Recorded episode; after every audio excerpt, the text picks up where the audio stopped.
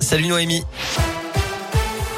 Bonjour Cyril, bonjour à tous. Prudence et patience sur les routes. Le trafic est déjà bien chargé en cette veille de week-end de Pâques.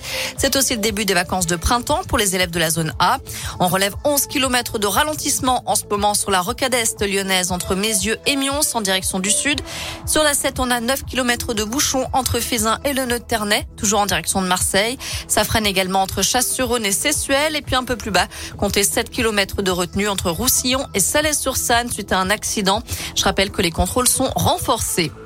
À la une, plus de 5 millions de personnes ont fui l'Ukraine depuis le début de l'invasion russe le 24 février dernier. C'est ce qu'annonce le Haut Commissariat de l'ONU pour les réfugiés. La Russie a annoncé aujourd'hui avoir détruit une usine d'armement en banlieue de Kiev et affirme que les frappes sur la capitale ukrainienne vont être intensifiées. Retour dans la région avec un verdict attendu cet après-midi à Lyon dans le procès du meurtre barbare du quartier de la Croix-Rousse. Hier, le parquet a requis la peine maximale, 30 ans de réclusion à l'encontre des trois personnes accusées d'avoir torturé puis tué un Algérien de 28 ans en 2019. La victime avait reçu 74 coups de couteau. La scène de torture avait été filmée et diffusée sur les réseaux sociaux.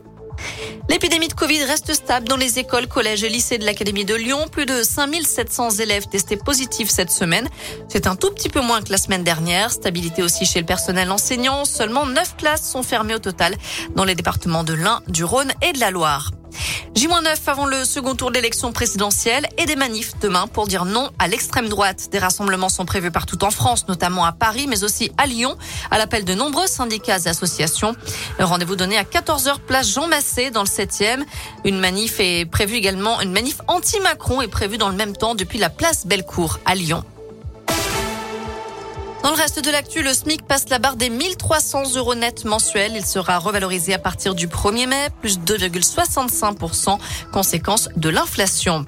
C'est une première. La France publie son plan national pour protéger le lynx boréal, une espèce disparue au début du XXe siècle, mais qui a depuis été réintroduite.